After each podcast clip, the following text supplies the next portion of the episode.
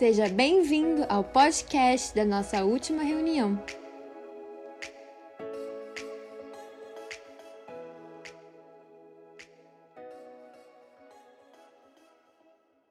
Irmãos, queria contar já um, uma coisa que aconteceu hoje aqui no culto.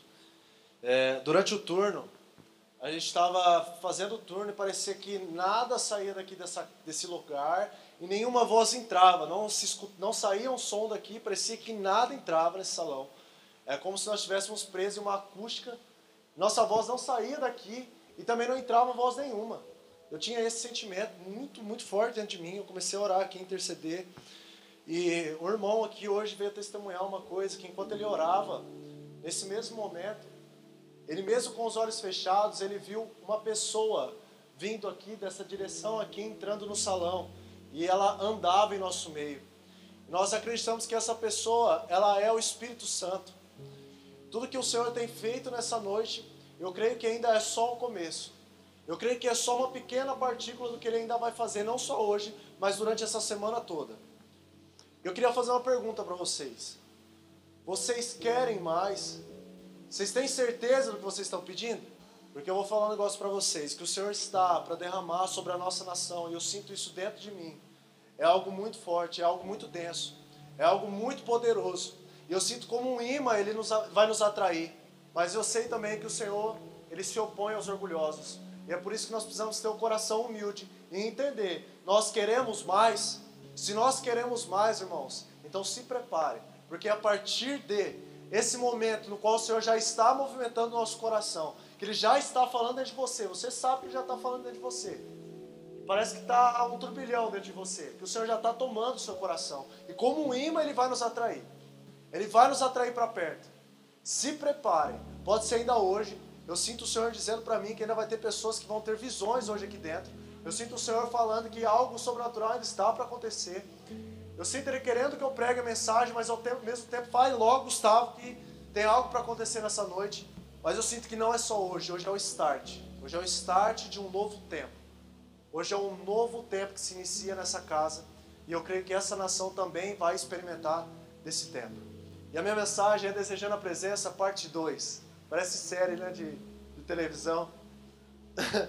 Semana passada, nós falamos sobre a necessidade da presença. Então nós falamos de Jesus sendo o médico que nos cura, Jesus sendo o pão que nos alimenta, Jesus, ele sendo a palavra viva que nos purifica. Mas hoje eu quero trazer um novo entendimento. Desejar a presença não é só pela necessidade, mas é pelo prazer. Nós precisamos conhecer esse Deus para que haja uma adoração genuína. E eu vou explicar por quê. Você só sabe o que é um barco porque você viu o barco. Você só vai saber quem é o Senhor o conhecendo. E quanto mais ele se revelar a nós, mais genuíno se torna a nossa adoração. Mas quanto mais orgulhoso nosso coração está, mais longe nós estamos dele. E menos adoração nós vamos entoar. O que Deus quer, irmãos, não é que vocês coloquem máscara para vir para a igreja.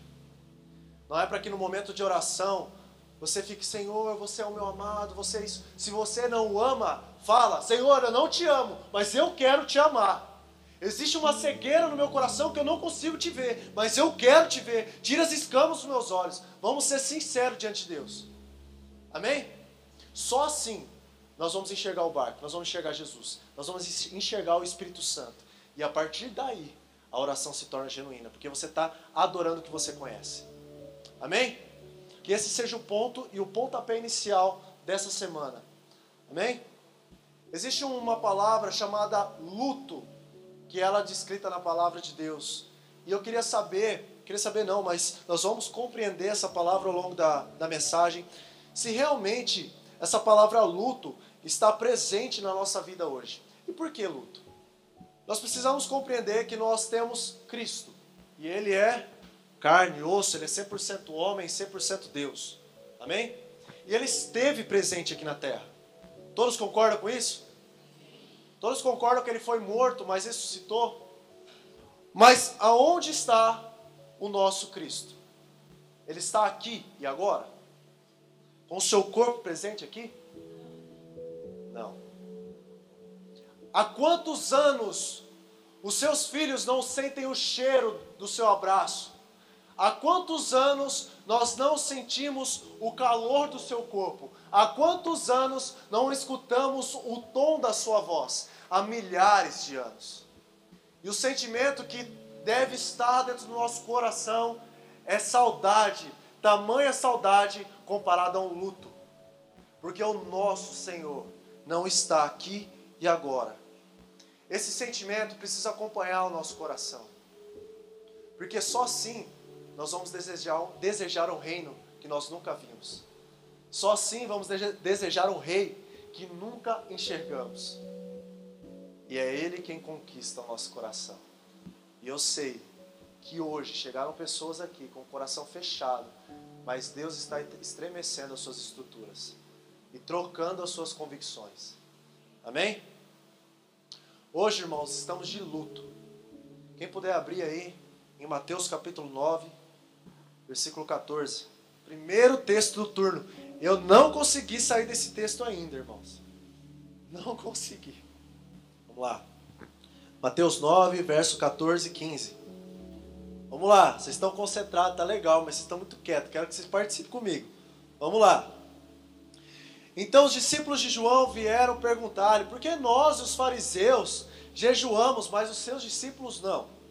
Então Jesus responde: Como podem os convidados do noivo ficar de luto enquanto o noivo está com eles? Virão dias que, quando o noivo lhe será tirado, então jejuarão. O nosso noivo nos foi tirado. O nosso noivo não está presente aqui e agora. Ele está à destra de Deus, sentado no trono no mais altos céus, mas ele não está aqui conosco. Então jejuaremos. Oh, meu Deus, jejuaremos. Jejuaremos, Senhor, porque o nosso noivo nos foi tirado, irmãos. O nosso noivo está com Deus Pai agora. Nosso noivo não está conosco. Estamos de luto. É tempo de lamento é tempo de choro, é tempo de saudade, é dia de rasgar as vestes, como num luto que acontecia em Israel. Rasgavam-se as vestes, humilhavam-se diante do altar de Deus, colocavam cinzas na cabeça, porque queriam que algo pudesse acontecer. Nós vamos ver isso claramente com Davi. Quando o Senhor disse que tiraria o seu filho, Davi se humilha sete dias seguidos, sem comer, sem fazer absolutamente nada, porque ele queria reverter a situação. Da mesma forma, nós sabemos que o Senhor nos encoraja a orar e pedir para que o Cristo retorne. Mas como nós vamos estar em oração pedindo pelo retorno do Senhor se não estamos com o sentimento de luto? Se não temos saudade o suficiente de escorrer lágrimas aos nossos olhos? Como é que nós iremos à presença do Senhor só por necessidade e não por desejar o Cristo? Estamos de luto, irmãos. O nosso Deus, o nosso Senhor Jesus Cristo não está conosco. Enquanto Ele não estiver conosco, tudo estará em desarmonia com Deus. Tudo, tudo estará em desarmonia com Deus. Jesus é o amado da sua noiva.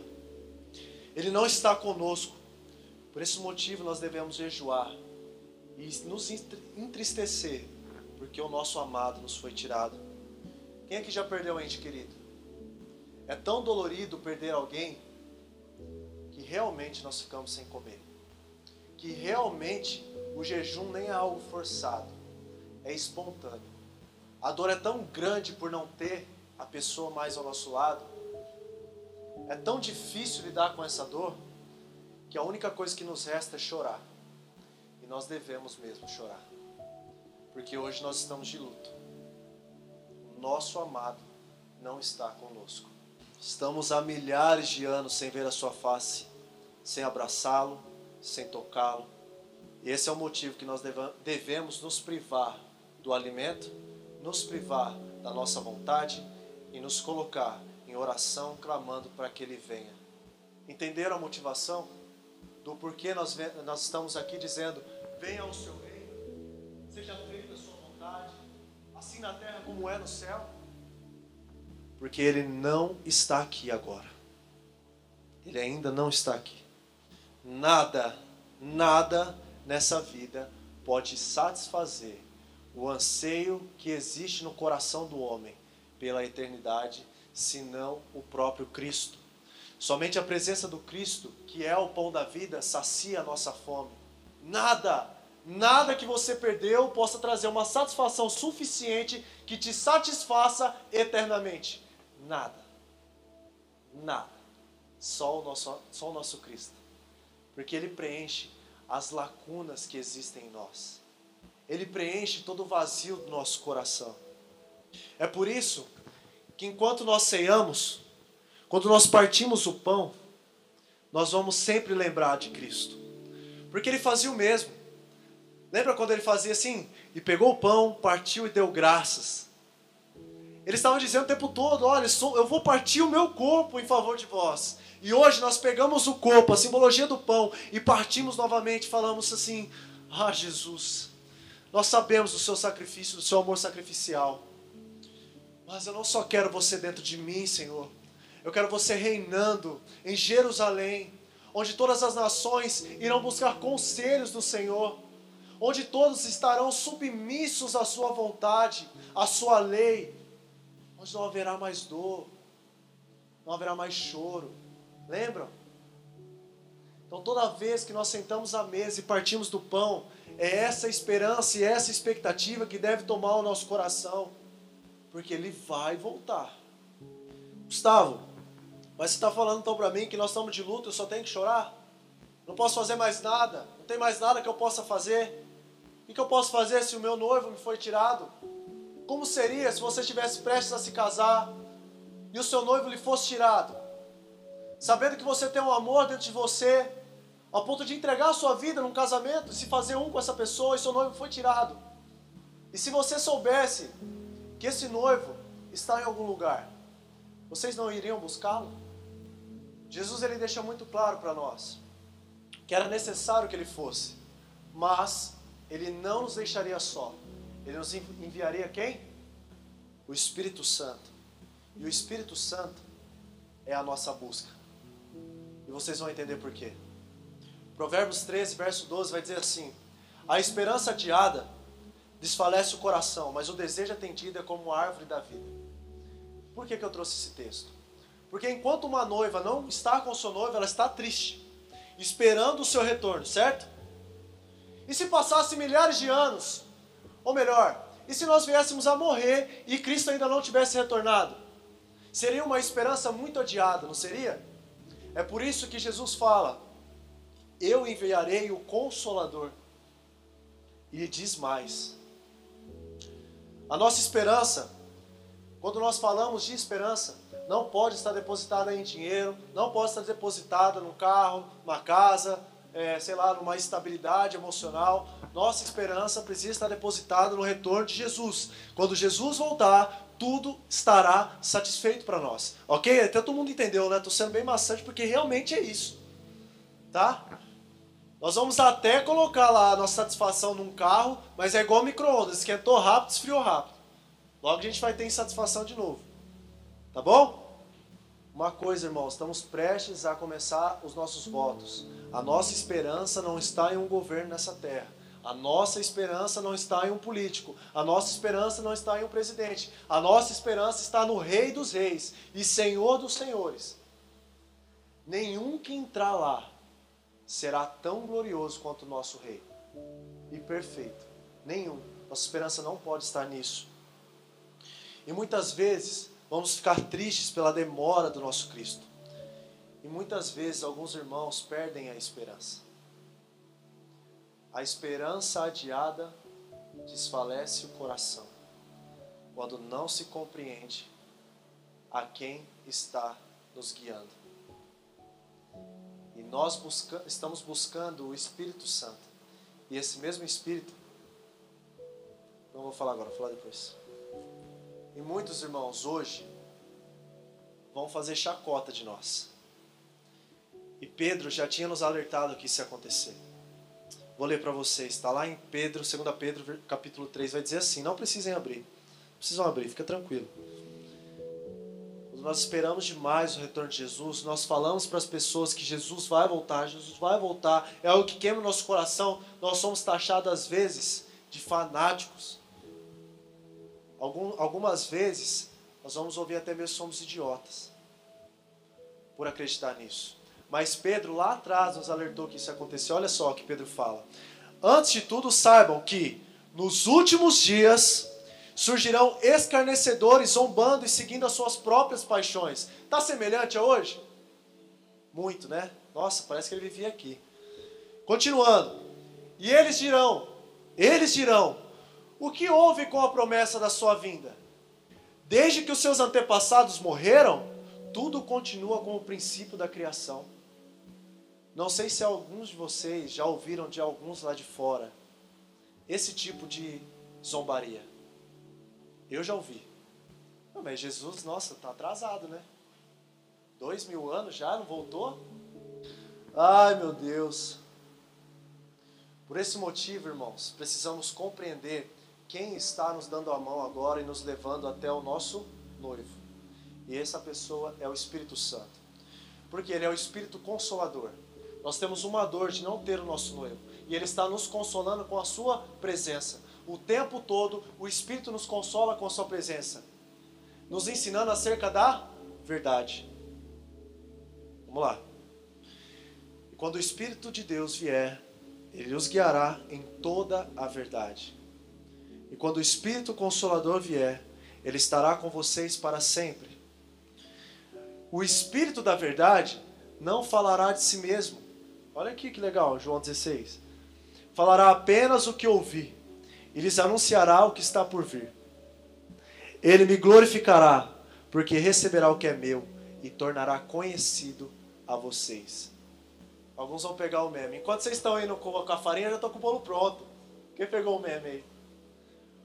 Basicamente, irmãos, quando nós estamos na presença do Espírito Santo de Deus, Ele irá nos guiar na verdade, Ele irá consolar a nossa dor, e Ele falará das coisas que estão por vir.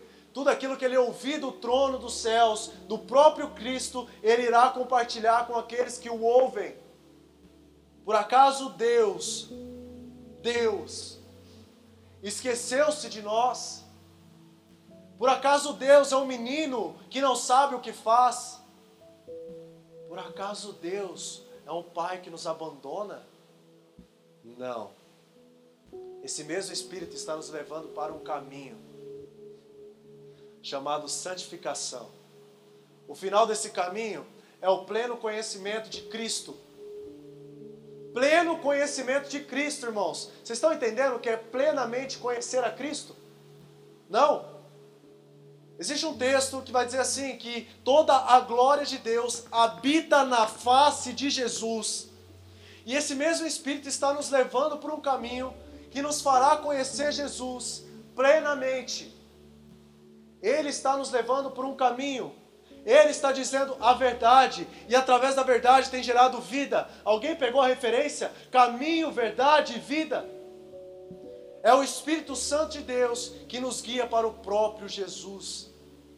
Enquanto caminhamos, aprendemos. Enquanto caminhamos, vimos pequena, pequenas parcelas de quem é Cristo, até que chegue o dia em que plenamente conheceremos. Não veremos mais como um borrão, mas o veremos face a face. Enquanto choramos, lamentamos pelo que o nosso noivo foi, foi tirado, caminhamos em direção à Sua presença, caminhamos em direção ao grande dia do Senhor, caminhamos. Enquanto caminhamos, existe um amigo chamado Espírito Santo que está nos ensinando, está compartilhando o coração de Deus e nós estamos obedecendo. Mesmo enquanto lá fora tem nos acusado de idiotas, porque há milhares de anos as coisas continuam como estão. Mas alguém aqui tem dúvida de que o que o toque do Espírito Santo que está tendo dentro de você é imaginário, é fruto da sua imaginação ou é algo inexplicável?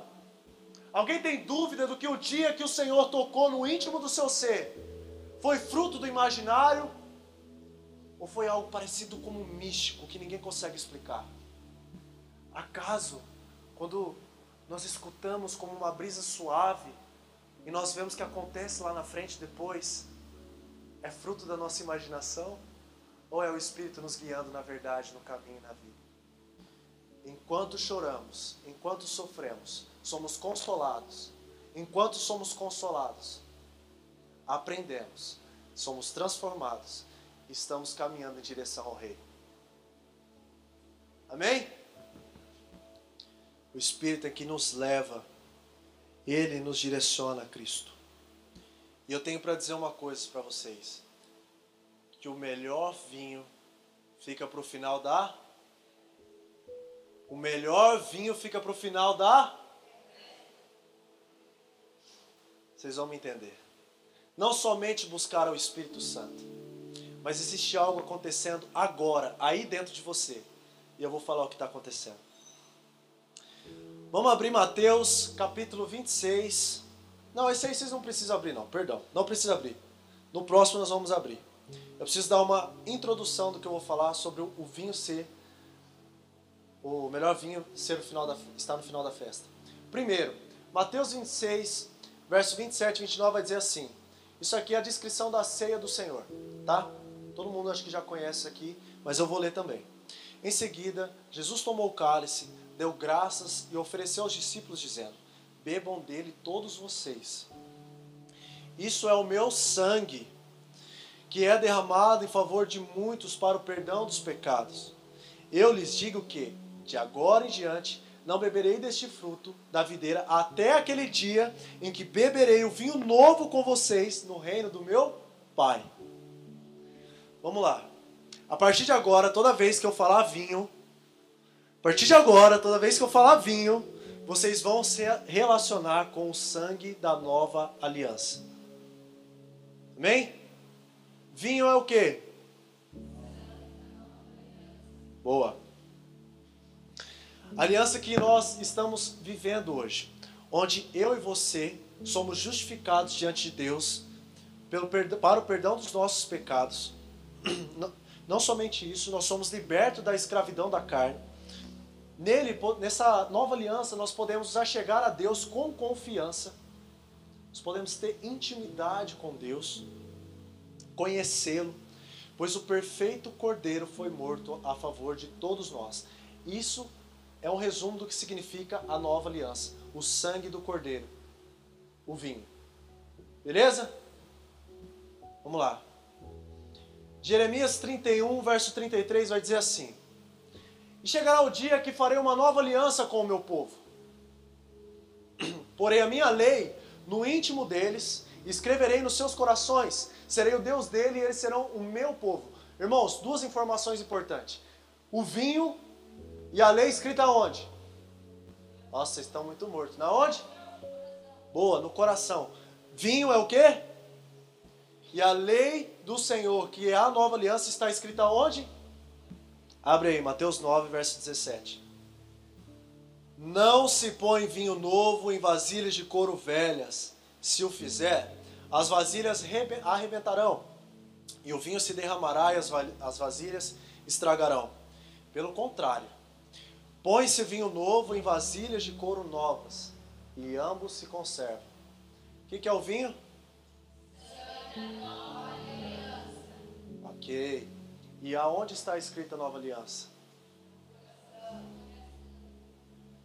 As vasilhas, irmãos, é o meu e o seu coração, onde a própria lei está escrita. E quanto a lei está escrita no meu e no seu coração, ambos se conservam, tanto a nova aliança quanto nós. Amém? Ok. Quanto mais tempo se passar com esse vinho sendo conservado, mais gostoso ele fica. Amém? Vocês estão entendendo? Chegará o dia em que sentaremos à mesa junto com o cordeiro, com cada um com a sua porção, que foi conservado em nossos corações, e então cearemos o melhor vinho que nós já tomamos na nossa vida. Enquanto nós estamos buscando o Senhor, o seu Espírito, o próprio vinho da nova aliança está sendo conservado no nosso coração. E chegará o dia em que nós iremos desfrutar desse vinho. E esse vinho será o melhor vinho que nós já tomamos em toda a nossa vida. Enquanto se espera, se conserva. Enquanto se espera, fica mais gostoso o vinho. existe uma aliança sendo conservada, se tornando ainda mais preciosa pelo tempo. Quanto maior a saudade, maior o prazer de encontrar o seu amado. Quanto maior o desejo pelo Cristo, quando nós encontrarmos, maior será a satisfação. É por isso que semana passada eu perguntei: vocês têm fome?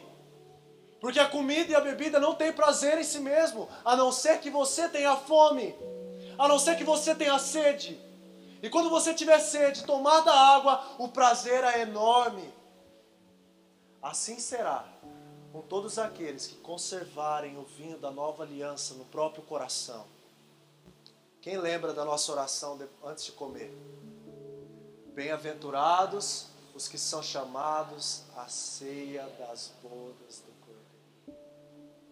é nesse dia, é nesse exato momento, Apocalipse 19, é nesse exato momento em que o Senhor deixou a esperança lá atrás, em Mateus 26, falando que não tomaria do vinho novamente, até que o vinho novo fosse nos dado. É nesse exato momento que nós vamos sentar à mesa, nós vamos ver o próprio Cristo partilhando o pão e tomaremos do vinho da nova aliança. hoje está sendo conservado. Um dia que será desfrutado, um dia que será tomado, um dia que será estado na presença do próprio Messias. Vocês não vão mais ler e ele tomou o pão e deu graças. Vocês vão ver. Entende? Por que, que a saudade é necessária? Porque o tempo é necessário? Porque a conservação da aliança é necessária?